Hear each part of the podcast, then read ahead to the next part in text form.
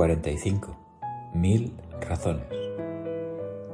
Es sábado 17 de abril, en la semana 15 del 2021. Cabo Polonio es un lugar uruguayo con dos playas, un faro deslumbrante junto a un grupo de machos de lobos marinos, perdedores en luchas amorosas, un cielo nocturno encendido de estrellas y casitas medio apagadas por una limitada luz eléctrica. Parece un lugar idílico después de leer el librito que recomendó Martinelli en un tuit. Te voy a contar una historia que me contó el guardabosques de aquí. Los lobos marinos viven en esas islas de por allá, en unas colonias con, pues, con muchos lobos marinos. Pero los lobos marinos machos tienen su harem, cada uno tiene su harem de unas 6 hasta 8 lobas marinas. El problema es que las lobas se reproducen y vienen a nacer nuevos machos y esos machos empiezan a pelear por tener su propio harem. Estos machos que están aquí son prácticamente, son todos machos. Es rarísimo ver una hembra, según me cuenta el guardabosques, pero es rarísimo ver una hembra aquí. Todos estos son machos y son prácticamente los machos perdedores. Son los machos que perdieron en sus peleas en las islas de allá y están aquí prácticamente exiliados y aquí van a pasar el resto de sus vidas. No, nunca pertenecerán a esa colonia. Lo cual, si lo piensas, tiene como su lado triste. Qué belleza el lugar.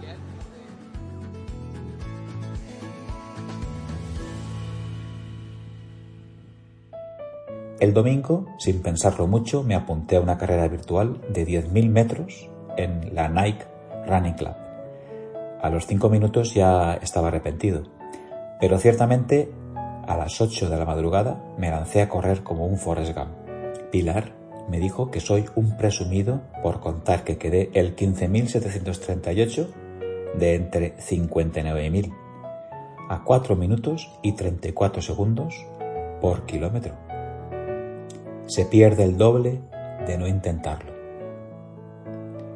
Eso sí, Confucio razonaba que cometer un error y no corregirlo es otro error. Los analfabetos del siglo XXI no serán aquellos que no sepan leer y escribir, sino aquellos que no puedan aprender, desaprender y reaprender. Alvin Toffler tenía mucha razón. Belén y yo dimos con un texto viral que no sabemos quién lo ha escrito. Ama tu jodida vida, toma fotos de todo, dile a las personas lo que sientes por ellas, habla con extraños, viaja, haz cosas que te den miedo hacer. Y si alguien dice algo, que se joda. Al final estaremos muertos y nadie recordará lo que dijimos. Así que toma la vida y conviértela en la mejor historia de este mundo. No desperdicies esto. Un proverbio árabe lo resumo así. Lo pasado ha huido, lo que esperas está ausente, pero el presente es tuyo.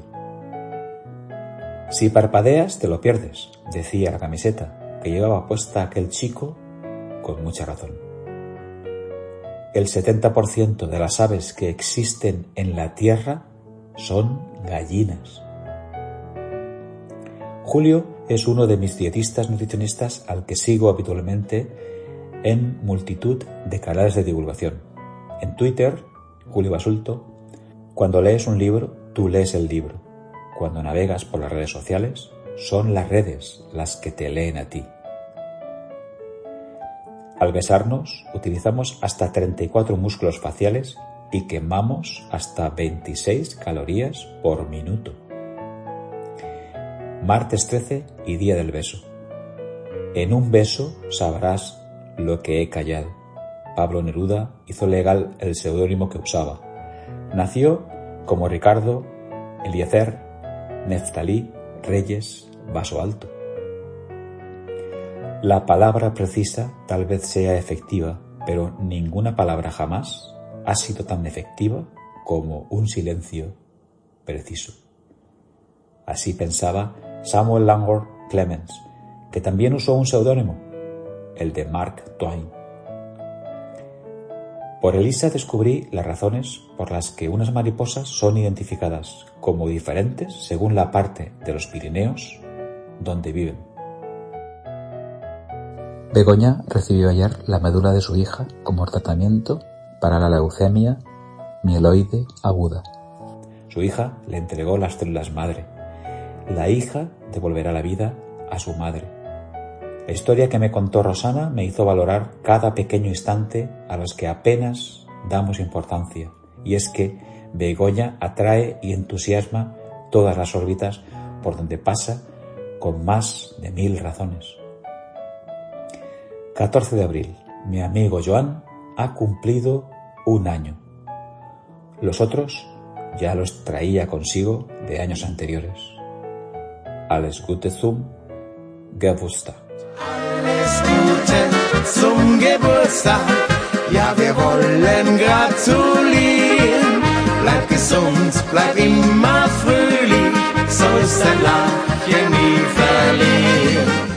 Y voy a terminar ya para dar la razón a lo que decía Cervantes.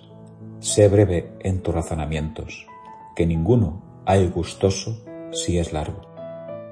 Es todo. Cuídate mil te escribo y te leo el próximo sábado, aunque le des o no la razón a tu jefe. Feliz semana. Manel.